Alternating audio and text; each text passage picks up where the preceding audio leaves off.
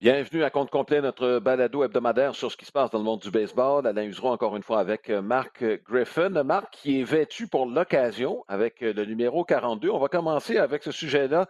Euh, à chaque année, le baseball majeur qui rend hommage à Jackie Robinson, un numéro que plus personne ne porte au sein des équipes du baseball majeur. Enfin, tout le monde le porte dans la journée Jackie Robinson. Euh, Marc, c'est quand même une année euh, spéciale parce qu'il y a beaucoup de choses qui se sont faites sur le plan social. Bon, il y a des événements sur le plan social aux États-Unis qui sont arrivés au cours de la dernière année. Euh, il y a la COVID aussi. Et tout ce qui a entouré ces événements-là font en sorte que cette journée prend une dimension, je vous dirais, plus grande encore aux États-Unis. Oui, et euh, parfois on se pose la question, Alain, euh, est-ce qu'on a vraiment avancé la cause euh, depuis, depuis que Jackie Robinson a porté l'uniforme des, Dodgers, évidemment, et à Montréal et à Brooklyn à l'époque? Mais bon, c'est un autre sujet, dans le sens que Jackie reste pour non seulement pour le baseball, mais le sport en général, euh, un icône, euh, un idole, quelqu'un qui a vraiment euh, traversé des frontières finalement pour en arriver là. Donc, moi, je trouve ça extraordinaire que cette journée-là soit mm-hmm. soulignée de cette façon-là. On pourrait même éventuellement en parler une pour Hank Aaron, tellement Hank Aaron mm-hmm. aussi apporté au baseball, mais je pense que Jackie, c'est tout à fait unique et spécial, et tant mieux mm-hmm. si on peut, si ça peut aider à faire réfléchir davantage. Oui. Euh, si on s'en tient strictement sur le plan baseball, ça c'est clair, le nombre euh, d'Afro-Américains qui jouent dans le baseball majeur est en, est en régression. Le baseball majeur et le commissaire s'est entouré de certains joueurs issus des minorités visibles aux États-Unis. On pense à Ken Griffey Jr., entre autres. Euh, le directeur de l'Association des joueurs, Tony Clark, est un Afro-Américain. Bon, il y a deux façons de voir les choses, Marc. Il y en a une où, oui, on peut s'inquiéter quand on regarde les chiffres de façon claire et nette. Et l'autre, c'est de se dire, ben, finalement, ces gars-là ont d'autres options. Euh, à ce moment-là, les autres options, football, basketball principalement, on peut ajouter le soccer. Euh, moi, je pense qu'il y a le fils de Marvel Wynn, Marc, qui joue dans la MLS. Marvel Wynn, qui est un bon joueur de baseball. Donc, il y a d'autres sports qui attirent des bons athlètes euh, ça, ça veut dire que le baseball doit faire un effort supplémentaire pour ramener ces athlètes-là au baseball. Je pense que c'est un des défis. Il y en a plusieurs défis dans le monde du baseball. Ça, c'en est un. Ces joueurs-là ne sont pas en République dominicaine, ne sont pas à Porto Rico. Ces athlètes-là, on les a dans notre propre cours. Ben, écoute, tu as tout à fait raison de souligner, euh, ça. Longtemps, ben, tu as parlé évidemment euh, du fait que ces, ces athlètes-là, hors pair, il faut dire, ont le choix. Et là, ben, écoute, là, tu es assis soit à l'université ou soit au secondaire, dépendamment bon, euh, où tu es repêché, là, mais alors là, tu as quelqu'un de la NBA qui te cogne à la porte ou quelqu'un de la NFL qui te cogne à la porte, dit écoute, viens-t'en, puis t'en viens directement dans la NFL ou dans la NBA, c'est selon, là. Dans le baseball, dans le baseball majeur, ben, en fait, c'est que viens-t'en, tu vas aller passer trois ans dans les autobus des rangs mineurs, mais tu as une bonne chance de venir faire les majeurs dans trois, quatre ans.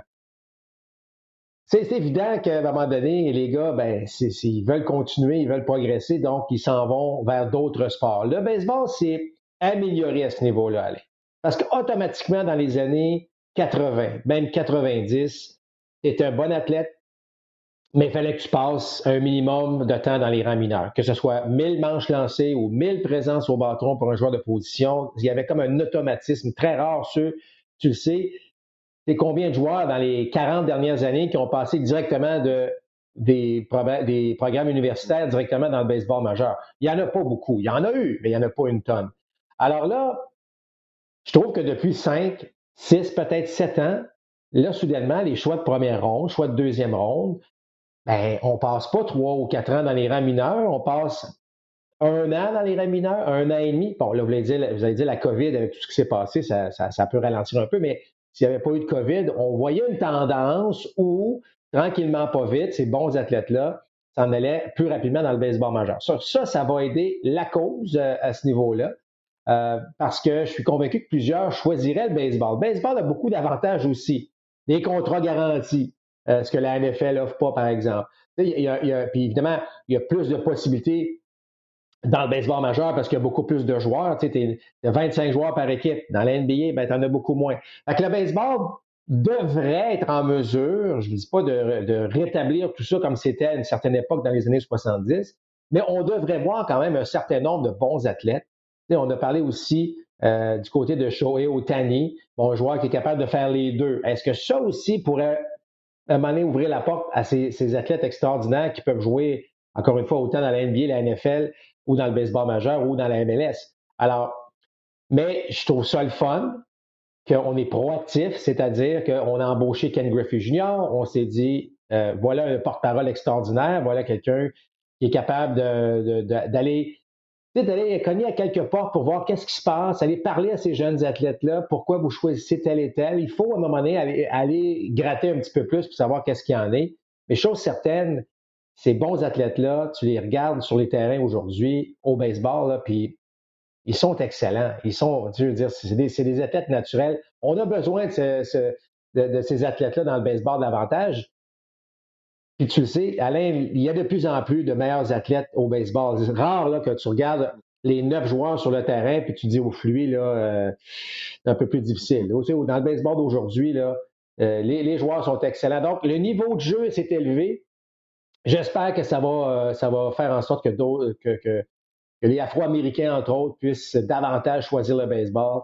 Euh, ils en ont besoin et je pense que tranquillement, pas vite, on, est en train de prendre les bonnes décisions pour que ça fonctionne.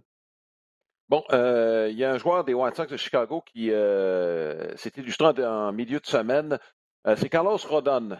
Marc, il y en a plusieurs qui vont pousser un soupir de soulagement. C'était un gros prospect, lui, avec les White Sox de Chicago. Quelques, blessures sérieuses ont considérablement ralenti sa progression. Il a réussi un match en point de coup sûr en milieu de semaine. Les White Sox, que plusieurs voient au sommet de la section centrale de la Ligue américaine, ce ne sera pas facile parce que c'est une section qui est très relevée cette année, surtout si Kansas City euh, continue sur sa lancée, continue à frapper de la sorte. Il y a un bon test en fin de semaine contre Toronto. Mais levons notre chapeau. Deuxième match en point de coup sûr cette année, le premier dans la Ligue américaine. En fait, il n'avait pas accordé de coup sûr ni de but sur après huit manches dans son match de mercredi.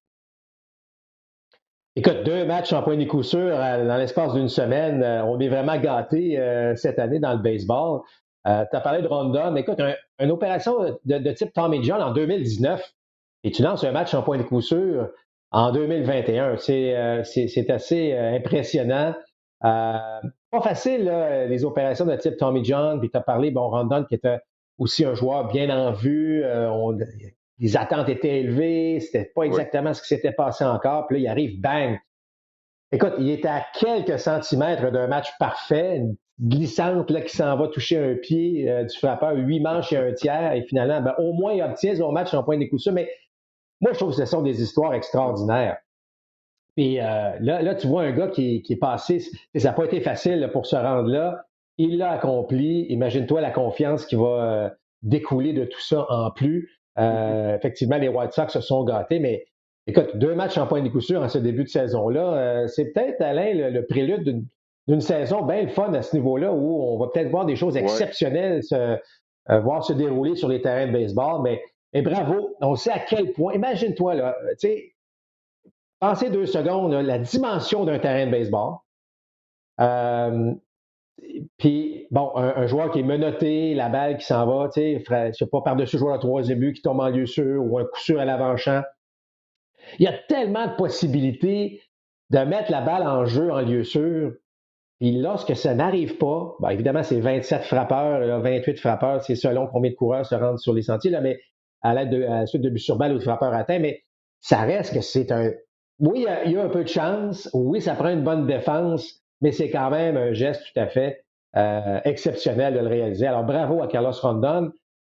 C'est un autre message aux autres équipes de la division centrale. Alain, si Rondon se met à lancer comme ça, ben, pas un match en point de coup sûr à chaque départ, mais si il s'élève au niveau des lanceurs euh, parmi l'élite du baseball, où là, les White Sox, euh, c'est pas mal plus sérieux qu'on pensait. Là.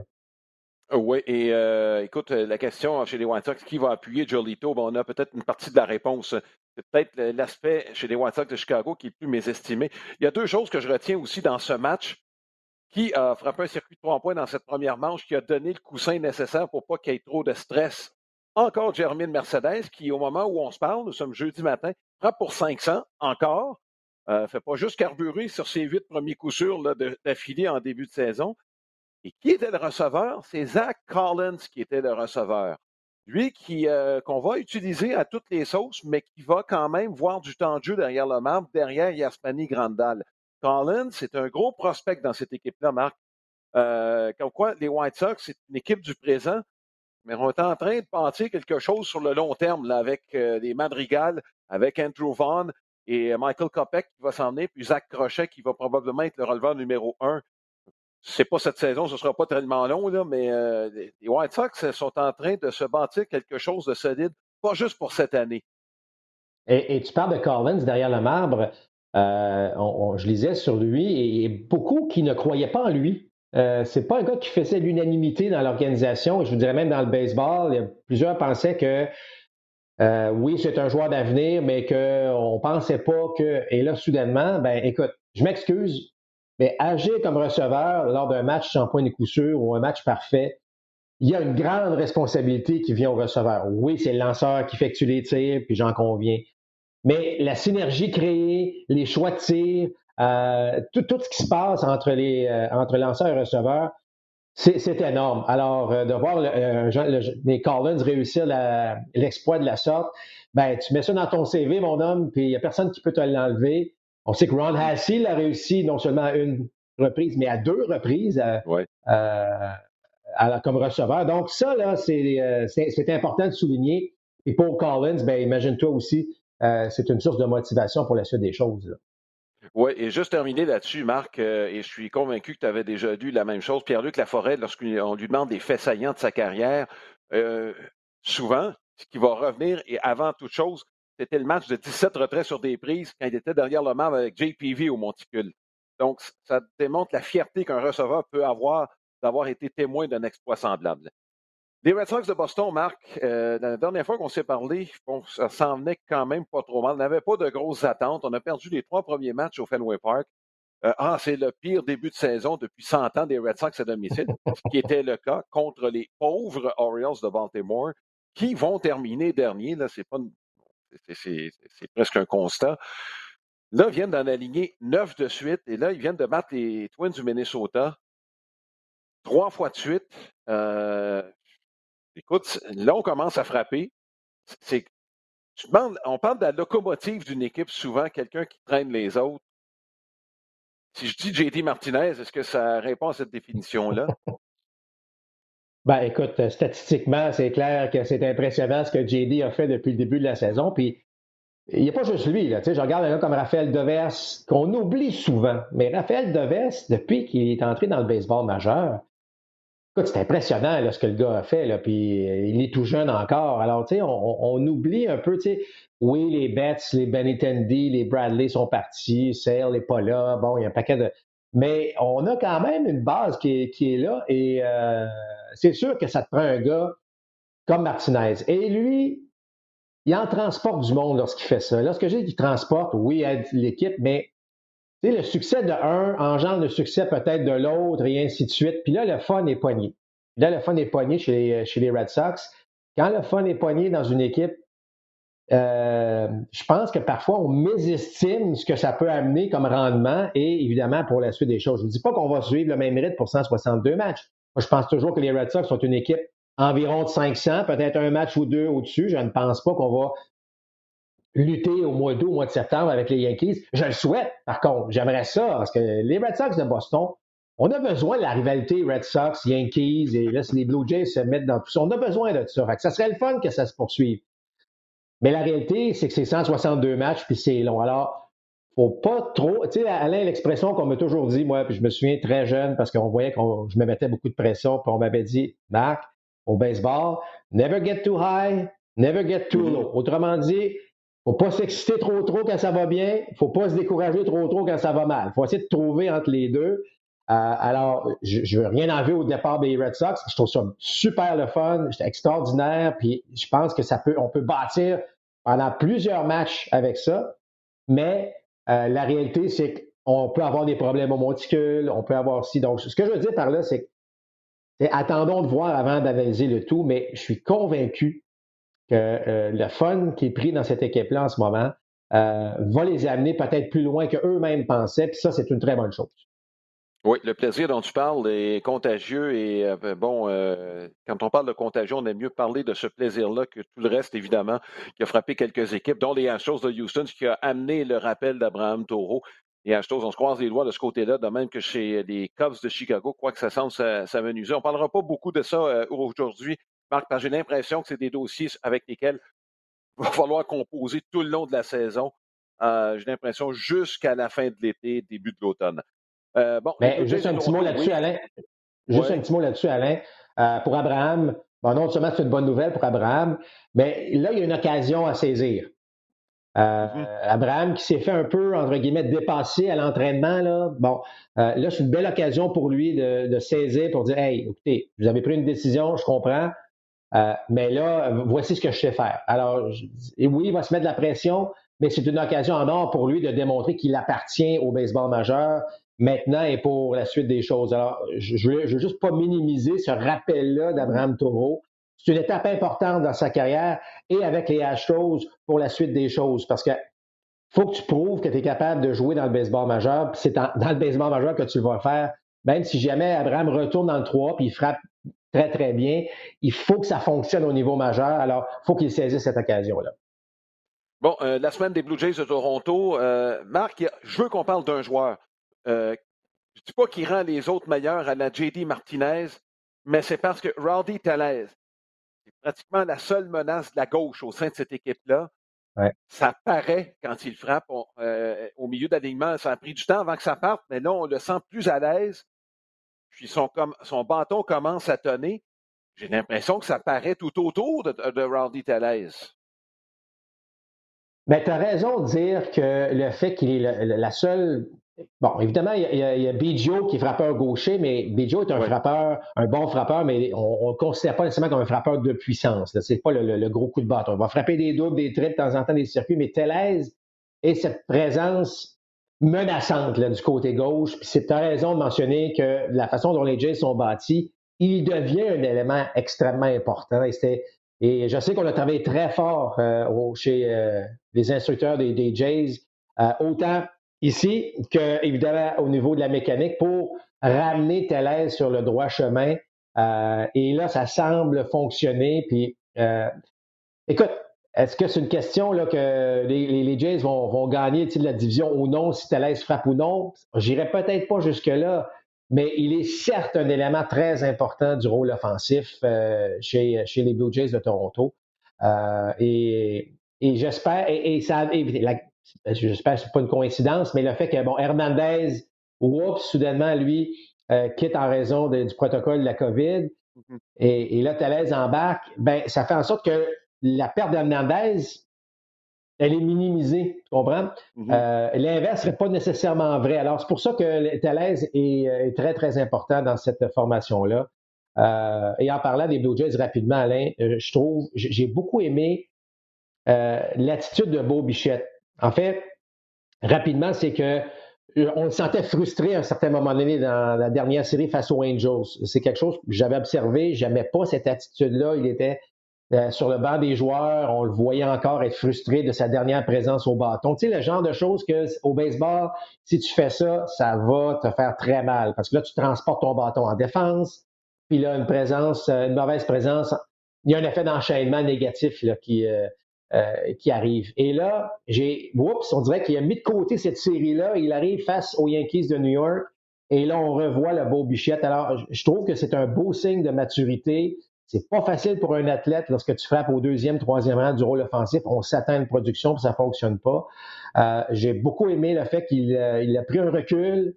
Il l'a dit lui-même, j'ai pris un recul mentalement. Je me, bon, et là, bang, il répond avec euh, jusqu'ici, là, une, ben, une très, très bonne série face aux Yankees. Donc, je trouve qu'il y a une belle maturité chez, euh, chez les Blue Jays pour des gars de 22-23 ans. Je parle de Vlad, je parle de Bichette. Puis ça, c'est une très bonne nouvelle pour, euh, pour la suite des choses. Bon, il y a deux joueurs sur lesquels je compare rapidement parce que ces deux-là se sont élevés et c'est deux gars de talent. On va commencer par Byron Boxton avec les Twins du Minnesota ne euh, battra pas le record de, de coups de circuit de Barry Bonds cette année, sauf qu'il y a un début de saison absolument spectaculaire. on n'a pas été en mesure de le voir à l'œuvre euh, trop souvent en raison notamment de blessures. Ça a affecté son rendement à l'attaque. Sa défense est un des meilleurs voltigeurs de centre dans le baseball majeur.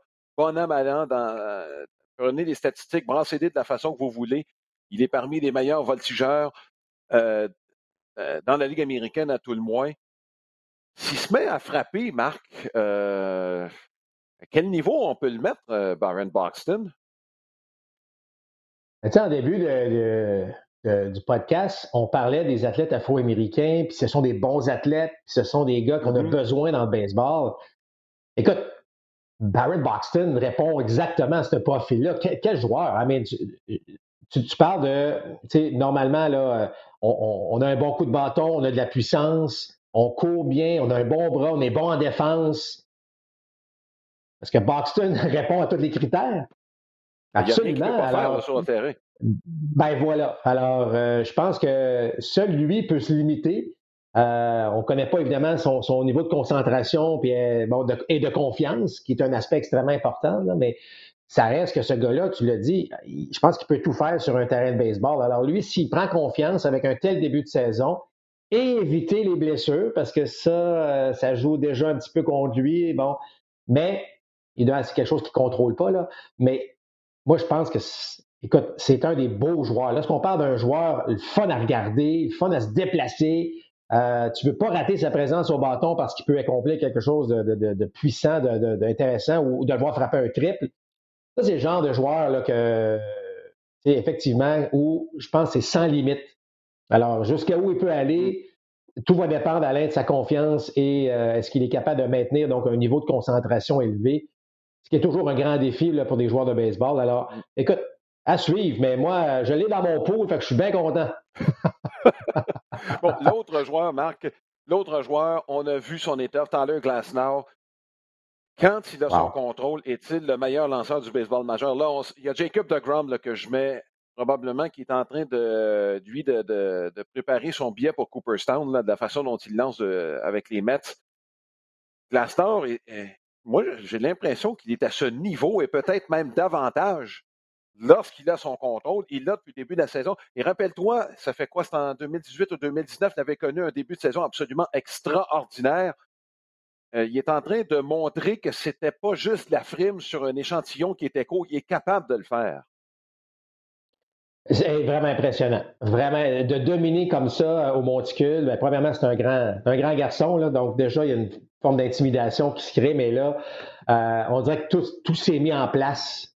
Euh, on l'a vu en série l'année dernière à quel point il peut être très bon, mais parfois, whoop, mais là, depuis le début de la saison, il y a un, il y a un focus là, qui semble bon, extraordinaire, qui, qui semble fonctionner.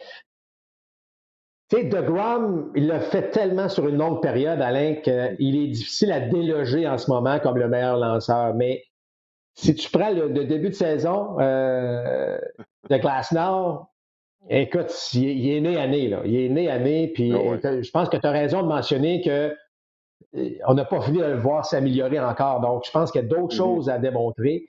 Mais s'il le fait sur une saison complète, là, c'est ce qu'il a, ce qu'il fait honnêtement, là, bon, moi j'aime ça, j'aime ça quand il y a un peu plus d'attaque dans un match, mais de voir lancer un gars comme ça, euh, c'est un peu un plaisir. C'est de l'art qu'est-ce qu'il fait là, puis euh, tant mieux. On le voit y venir, puis je suis content, Alain, que, que, que, que ça fonctionne.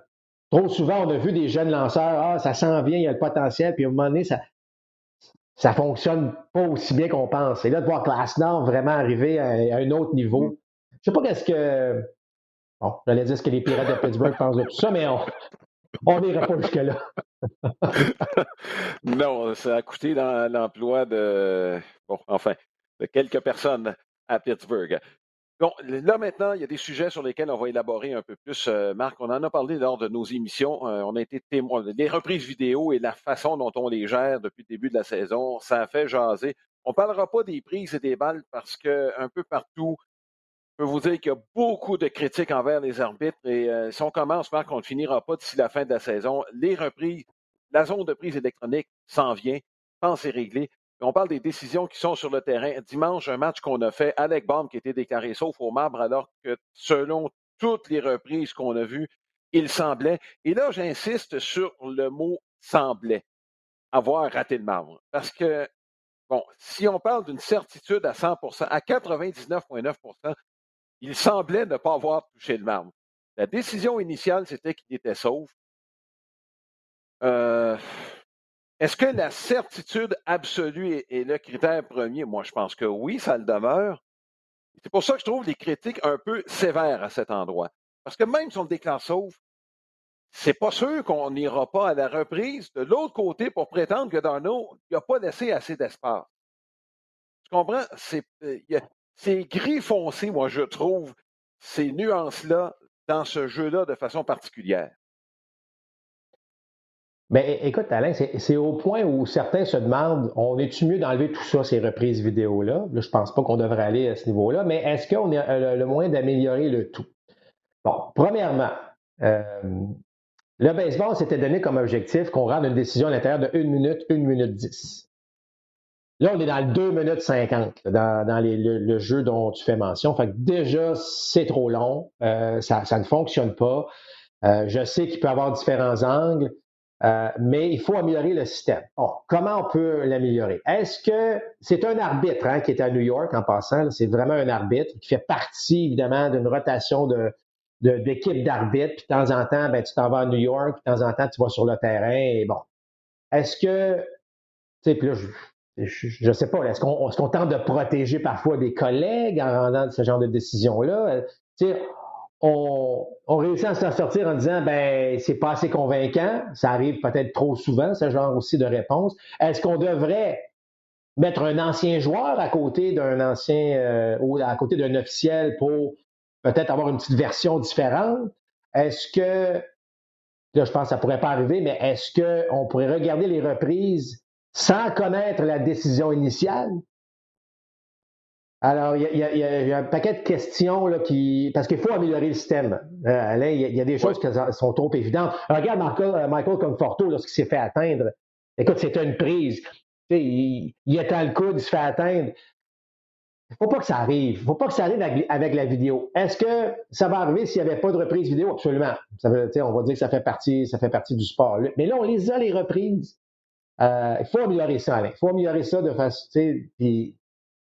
De beaucoup. Et quand je dis qu'il faut améliorer, c'est qu'il faut prendre les décisions plus rapidement. Si après trois, quatre reprises, tu devrais prendre 30, 40 secondes, c'est pas convaincant, ben, ah, dites-nous-le tout de suite d'abord. Mais, mais sinon, mais honnêtement, celle-là qu'on a eue lors de notre match, écoute, on a beau regarder dans tous les angles, là, euh, il n'a pas touché le marbre, et là, ça a créé une tollée. Il y a même Mike Trout qui, euh, qui, qui, euh, qui a tweeté là-dessus. Euh, ça enlève la crédibilité. C'est pas bon pour le baseball, ces choses-là. Il faut, il faut changer ça. Il faut trouver une manière d'améliorer le système, ça, c'est sûr. J'aime bien euh, ce que tu as mentionné, le fait que les arbitres ne devraient pas savoir quelle est la décision originale. je t'avoue que c'est une option que j'aimerais bien qu'on retienne. on ne serait pas influencé par effectivement ce qui est arrivé sur le terrain pour rendre la meilleure décision possible. écoute, Là, on parlait tantôt de Glasnow, jusqu'à quel point il lançait. Bon, euh, il a on le sait. On sait comment c'est difficile de frapper. Le MPP, jusqu'ici, dans le baseball majeur, est un petit peu à la baisse. Est-ce que ça va demeurer ainsi? Moi, je vais me garder une petite gêne avant d'arriver aux conclusions. Sauf que là, on, a, on sait qu'il y a des expériences qui seront menées dans le baseball mineur. On en a ajouté dans la Ligue atlantique. Là, on va reculer la plaque d'un pied. Euh, là, mon ami, on est en train de changer drastiquement la façon de jouer. Euh, bon, tu sais, il y a des règlements qui ont été adoptés et tout ça, ça ne change pas la dynamique entre le, frappeur et le lanceur. Et là, Marc, tu viens de changer euh, de façon très importante. Vous allez me dire que c'est juste un pied. Toi qui es frappeur, Marc, le pied de plus, tu aurais aimé ça de l'avoir quand tu frappais. Est-ce qu'on veut éliminer les retraits sur des prises? Il est où le raisonnement dans ça? Est-ce que est-ce qu'on veut parce que est-ce qu'on veut nécessairement plus de coups de circuit? Non. L'objectif a toujours été, selon moi, d'avoir plus de balles en jeu. Mais un pied, Alain, c'était normal. N'importe quel lanceur, là, euh, ça, change beaucoup. Évidemment, quand tu travailles sur une balle à effet, une balle courbe, une balle fronde, tout est en fonction, évidemment, de la distance, puis que la balle travaille lorsqu'elle arrive dans la zone de contact la balle travaille d'une manière X, Y, Z, là, je trouve que là, on dénature. Puis lorsqu'on parle de dénaturer, là, là, ça vient me chercher un petit peu plus. Tu sais, on peut, Je le sais. La dernière fois qu'on a baissé le monticule, c'était en 1968. On n'y a pas touché depuis, là. Euh, bon, puis tu sais, est-ce que est, est-ce que c'est parce que les lanceurs lancent trop fort aujourd'hui? Moi, je pense que les frappeurs sont en train de s'adapter. Je trouve que, mm-hmm. oui, tu vas me dire que le MPP n'est pas encore rendu au niveau, mais attends, on va attendre, on peut attendre 50, 75, 100 matchs avant de se dire que c'est drastique? Euh, je ne sais pas, Alain, si on s'attaque aux bonnes affaires. Tu, tu parlais de la zone de prise électronique. Mettez la zone de prise comme elle se doit, puis je vous dis, on va régler déjà un paquet de problèmes et attaquer, puis il y, a, deux éléments. Attaquer le temps, puis je sais que on, va le tester aussi dans les rangs mineurs, mais attaquer le temps entre les tirs. C'est ça, la, la de la guerre, il est là, selon moi. C'est créer un rythme entre les lancers, c'est tout. La, la vraie zone de prise, le rythme entre les, euh, entre les tirs, puis tu viens de régler vraiment un paquet de problèmes. Bon, si le baseball respecte que les reprises vidéo, ça devrait prendre pas plus qu'une minute, ça devrait bien fonctionner, mais allez pas dans le 2 minutes 50, ça n'a pas de bon sens. Les fameuses règles là, où tu attends que le frappeur suppléant soit annoncé avant de changer ton lanceur après une manche, bon, tu, comprends ce que je veux dire? C'est facile à changer ces règles-là. Moi, je trouve que là, on, commence à s'attaquer à des affaires qui n'ont pas de sens. Euh, puis, lorsqu'on parle de dénaturer le sport, puis là, on va commencer à obliger à mettre deux gars à chaque, côté à l'avant-champ, puis euh, tu es obligé pourquoi je trouve que les, équipes ont été créatives, puis là, on, tente de leur enlever cette créativité-là. Et là, ben, l'autre règlement que tu voulais souligner, ben, c'est que euh, le fameux, ce qu'on appelle le double hook, autrement dit, c'est mm-hmm. qu'imaginez, tu aurais le droit au frappeur de choix, mais une fois que le lanceur partant quitte le match, tu perds ton frappeur de choix. Qu'est-ce qui est si mauvais des fameux openers que les Rays ont créés ou ont popularisés? Qu'est-ce qui est mauvais pour le baseball? de gérer ton équipe de cette façon-là? Non, mais c'est-tu si mauvais que ça d'avoir un opener? Euh, écoute, là-dessus, je suis parfaitement d'accord avec toi. Ça ne change rien au problème qu'on veut régler dans le baseball majeur. Là-dessus, Marc, j'ai été surpris moi aussi. Euh, et juste pour revenir au rythme, je veux, euh, je ne sais pas si tu as regardé le match des Blue Jays de Toronto, je sais que tu en regardes beaucoup, là mais j'ai observé attentivement Raphaël Dolis dans le, euh, dans le match de mercredi. Marc, c'était près de 30 secondes entre les tirs. C'est le genre de truc qu'on veut éliminer. Je, sais que Dolis lance bien, qu'il rend de bons services et peut-être son rythme, mais c'est le genre de choses, Marc, que je pense qu'il faut éliminer. Et dans les deux mesures qu'on a adoptées, oui, ça change. La première, j'ai été très surpris, content. Je sais que la balle arrive plus vite, je pense que ce qui serait bon de déterminer, est-ce qu'on arrive à la limite de ce que les lanceurs peuvent faire? Parce que si on pense que, par exemple, Jordan Hicks, prend lui comme exemple, on peut même prendre Shohei Otani ou euh, Chapman, bon, qui sont parmi les plus rapides. Si on craint que dans 5, dans 10 ans, que ce ne soit plus l'exception, mais que ce soit la règle dans 5-10 ans, je peux comprendre qu'on tente des expériences, mais il faudrait, je pense, maintenant essayer de déterminer si quand arrivera-t-on à la limite de la vélocité. Si on pense que dans 5, dans 10 ans, on va arriver là, on a peut-être un point qu'il faut commencer à regarder à soit bon, modifier le monticule, ou encore, Marc, et je ne sais pas ce que tu en penses, modifier la balle, peut-être la rendre. Euh, bon, si tu lances une balle de tennis, Marc, je, fais juste un exemple sur le plan physique. Tu lances une balle de tennis, Chapman ne la lancera pas à 100 000 à l'heure. Donc, peut-être modifier la balle pour que la vitesse à laquelle elle arrive soit un peu moindre, mais faire en sorte que les lanceurs ne soient pas pénalisés mécaniquement, qu'ils aient le, même, euh, la même sensation sur la balle, faire en sorte qu'elle ait moins de vélocité, donc peut-être un peu moins de densité. Je sais pas si tu comprends ce que je veux dire, là. Ça, ça relève de la physique. Il faudrait peut-être avoir des physiciens qui étudient le tout. on n'est pas obligé de changer euh, je, pense que c'est là où on pourrait travailler pour faire en sorte qu'on revienne à un baseball plus dynamique. Écoute, toutes les solutions peuvent être, euh, peuvent être bonnes, pardon, de ce que tu as dit, parce que c'est. Mais euh, la question que je retiens, en fait, en fait le, point que je retiens de ce que tu as mentionné, c'est est-ce qu'on est rendu à la limite de mm-hmm. lancer 100 000 à l'heure, 102, 103? Est-ce qu'on est-ce que dans 10 ans, on va avoir des gars lancer 110? Je, je, pense que la question se pose. Oui, je pense que la question se pose et on devrait. Sérieusement étudier cette question-là. Euh, bon, euh, parlant de balles et parlant de lanceurs, euh, il y a Trevor Bauer qui, bon, encore, je vais dire encore lui, on en parle souvent de Trevor Bauer, mais il y a un autre joueur sur lequel on va revenir plus tard, dont on parle souvent, mais ce sera seulement un aparté. Je ne sais pas si de qui je veux parler, Marc, mais je te lancerai la surprise à la fin.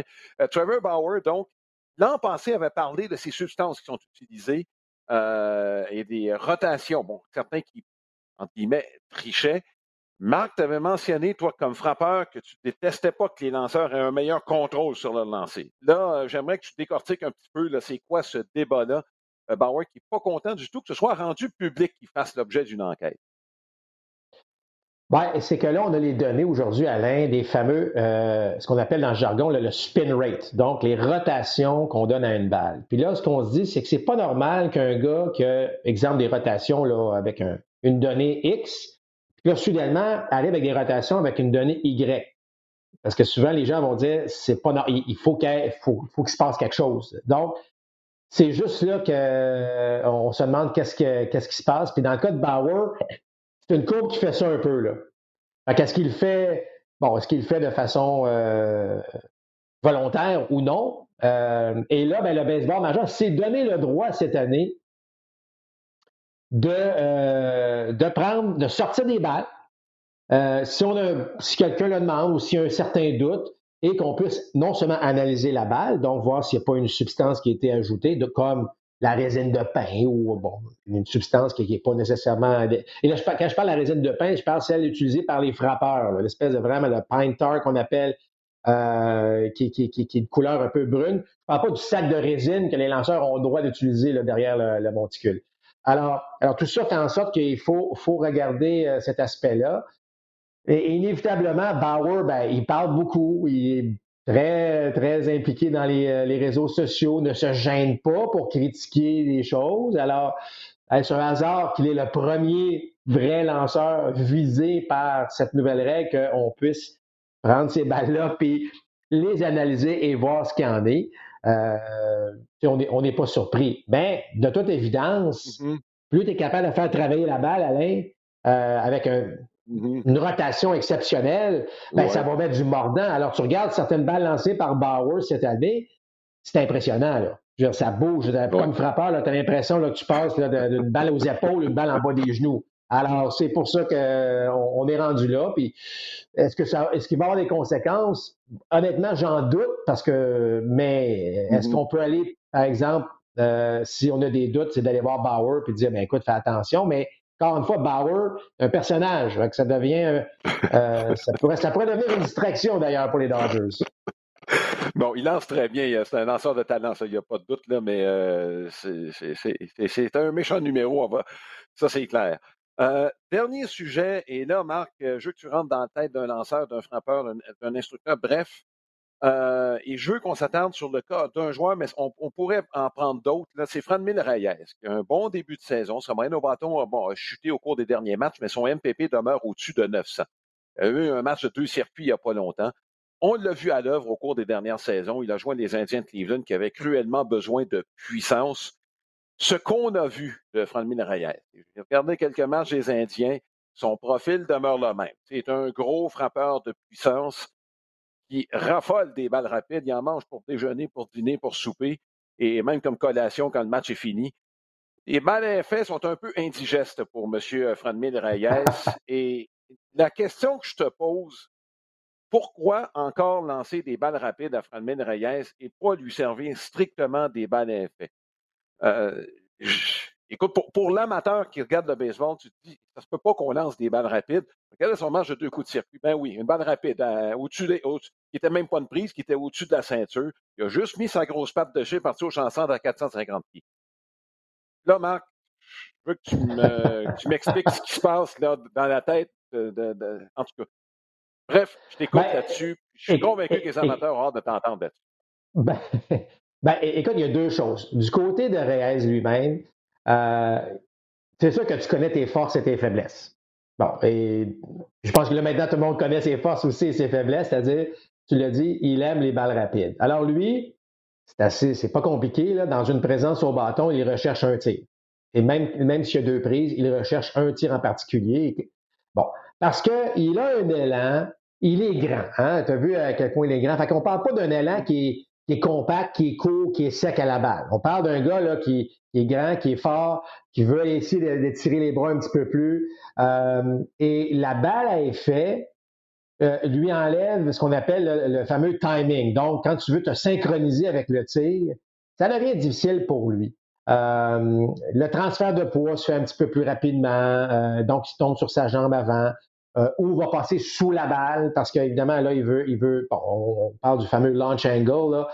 Il y a un paquet de facteurs qui fait que, il est juste à l'aise avec la balle rapide. Par contre, sa grande portée peut l'aider parfois sur des changements de vitesse. Mais les fameuses balles courbes ou glissantes, ça se peut, Alain, qu'il y a des frappeurs qui ont beaucoup de difficulté à voir la rotation de la balle. C'est pas parce que tu es un joueur des ligues majeures que tu vois parfaitement la rotation de la balle lorsqu'elle quitte la main où tu vois qu'un lanceur, lorsqu'il lance, il a son bras de côté comme ça, euh, au lieu d'être comme ça. Il y en a qui le voient. Mais il y en a qui ne le voient pas. C'est des choses qui arrivent.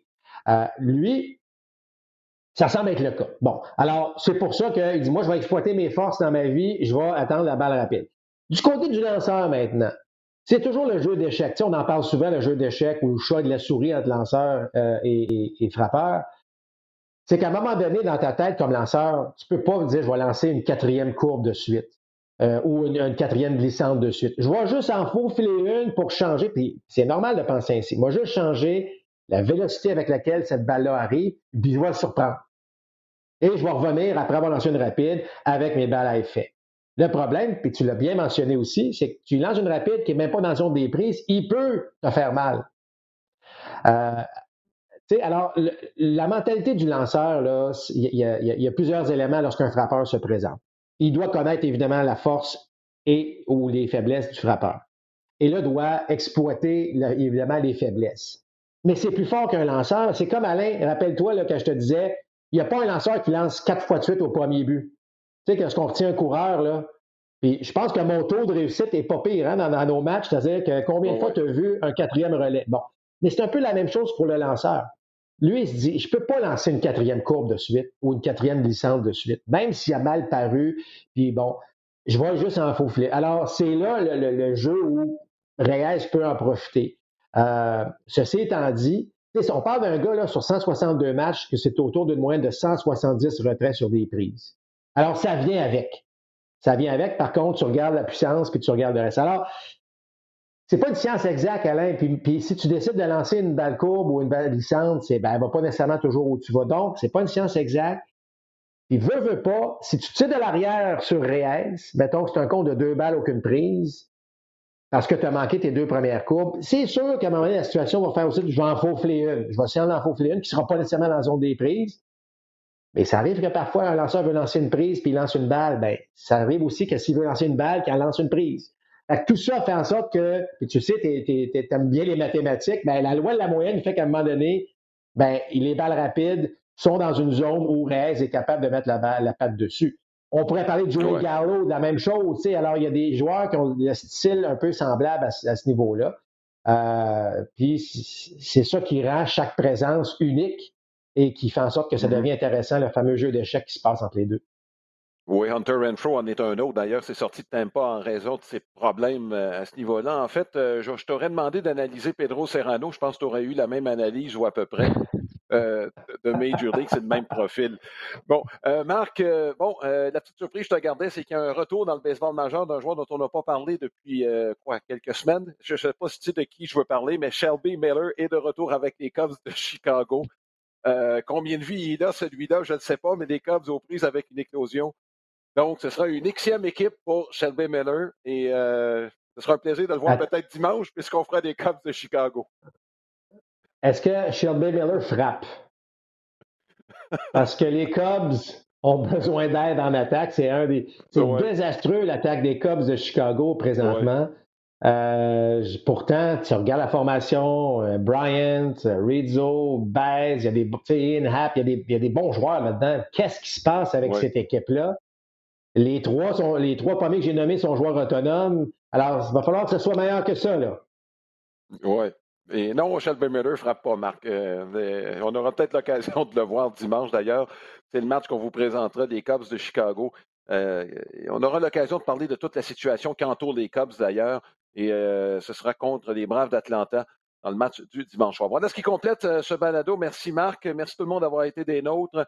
On se souhaite, souhaite la santé, évidemment, de prendre soin de chacun de nous et du bon baseball. À bientôt.